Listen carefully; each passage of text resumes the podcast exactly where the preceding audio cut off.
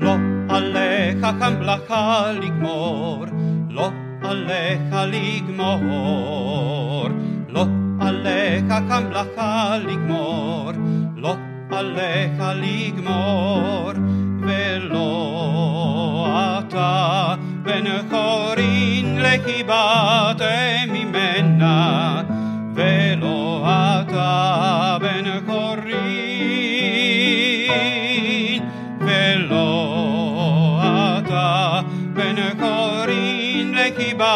לקיבת ממנה, ולא אתה בן חורין. לא עליך כמלאכה לגמור, לא עליך לגמור, לא עליך כמלאכה לגמור, לא עליך לגמור, ולא אתה בן חורין לקיבת ממנה,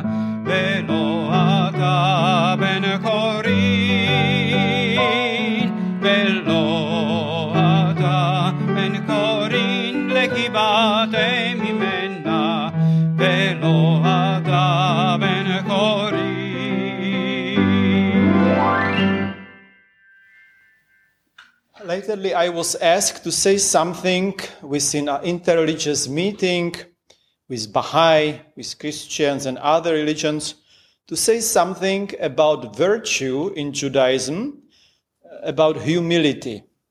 In German, Demut, in Hebrew, Anava. We can start already with uh, Adam, who was formed afar min ha'adamah, from the dust of the earth. The Talmud comments on this verse in the Torah by asking, why were human beings created on Friday, the last day of the working, the last working day? And the answer of the Talmud is, so that if they become overbearing, one can say to them, Yatush kedamecha b'maaseh.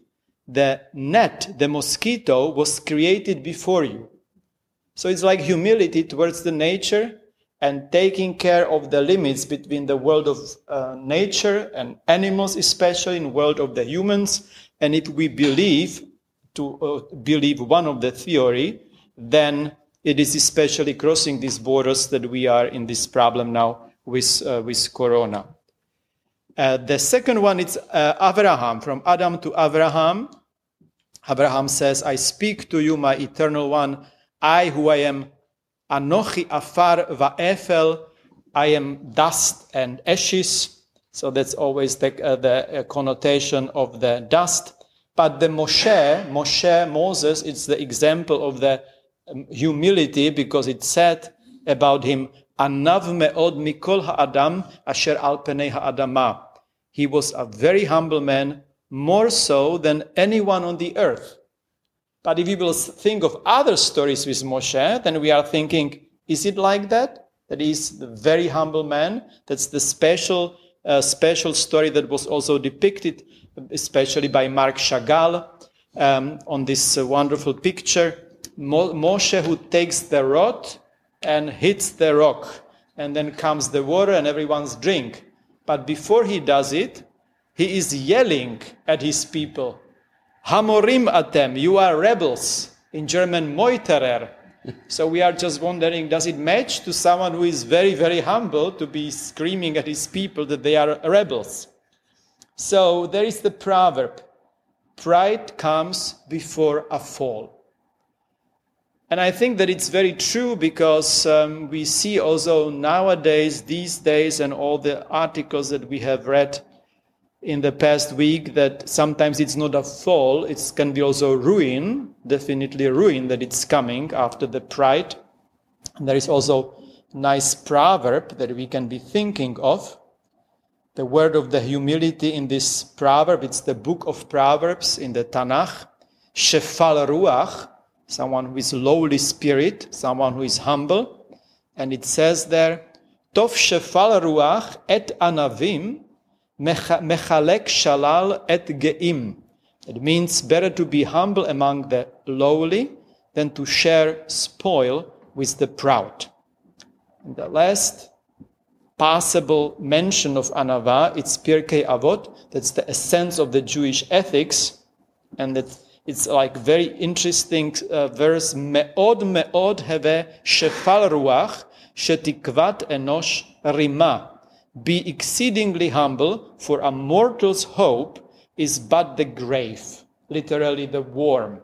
And we are asking ourselves, it's quite depressing why it is said like that. But if we think of that, that maybe that it's uh, like a realistic uh, look at our behavior and let uh, at the end coming back uh, and to the beginning to the Adam that was Adam who was uh, created afar min Adama, dust from the earth. And at the end, I would like to tell a story that we tell. Yesterday it was Lag BaOmer, and in Israel everyone was doing bonfire and a lot of smell, not good for the environment, but everyone does it, uh, belongs somehow to that. If you did not close your uh, do- uh, window, so you have smell inside for a couple of days. And the story is about Shimon Bar Yochai. He was at the Rome, uh, Uh, during the Romanian, Romanian time, he was denounced he had to be killed. He saved himself in a cave with his son, and they were studying there.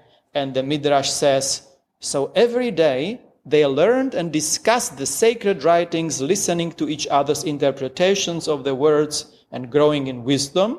And Rabbi Shimon was well pleased with his son's interest and capacity to question and understand, and the two were not only father and son, but partners in study and learning. Like spiritual heaven, let's say. For 12 years they were there, and after 12 years the danger was over.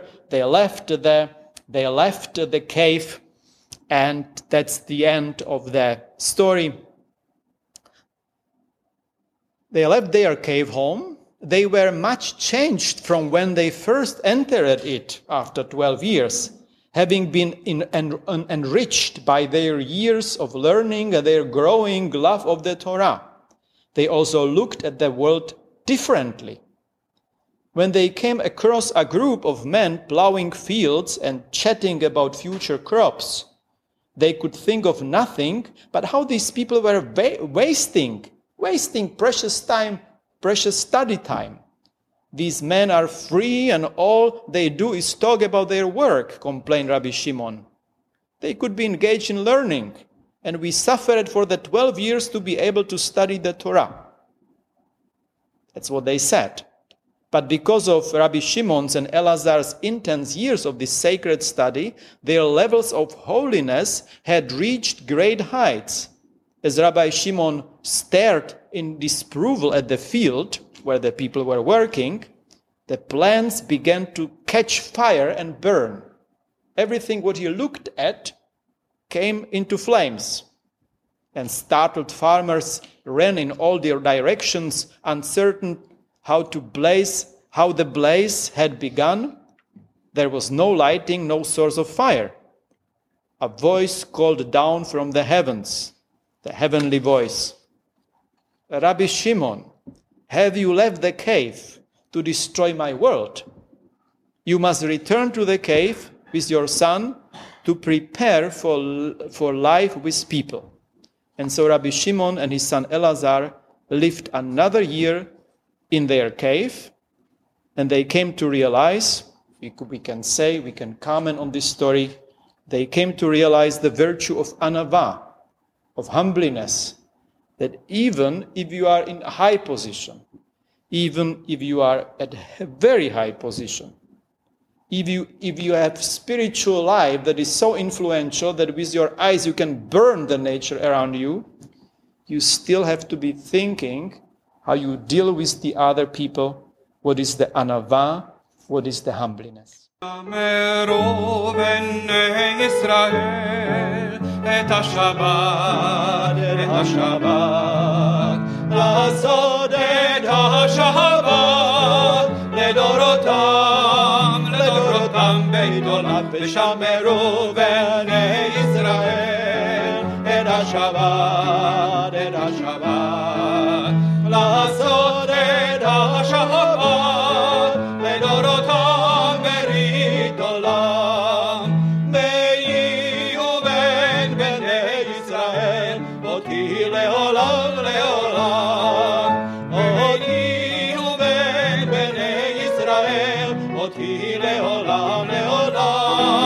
לעולם. ושמרו בני ישראל את השבת, את השבת. לעשות את השבת לדורותם ברית עולם.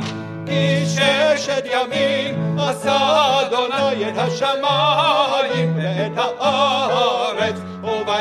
השביעי וביום השביעי שבת שבת ויהי נחש ושמרו בני ישראל את השבת את השבת את השבת את השבת לעשות את השבת לדורותם לדורותם בית עולם ושמרו בני ישראל את השבת את השבת את השבת את השבת לעשות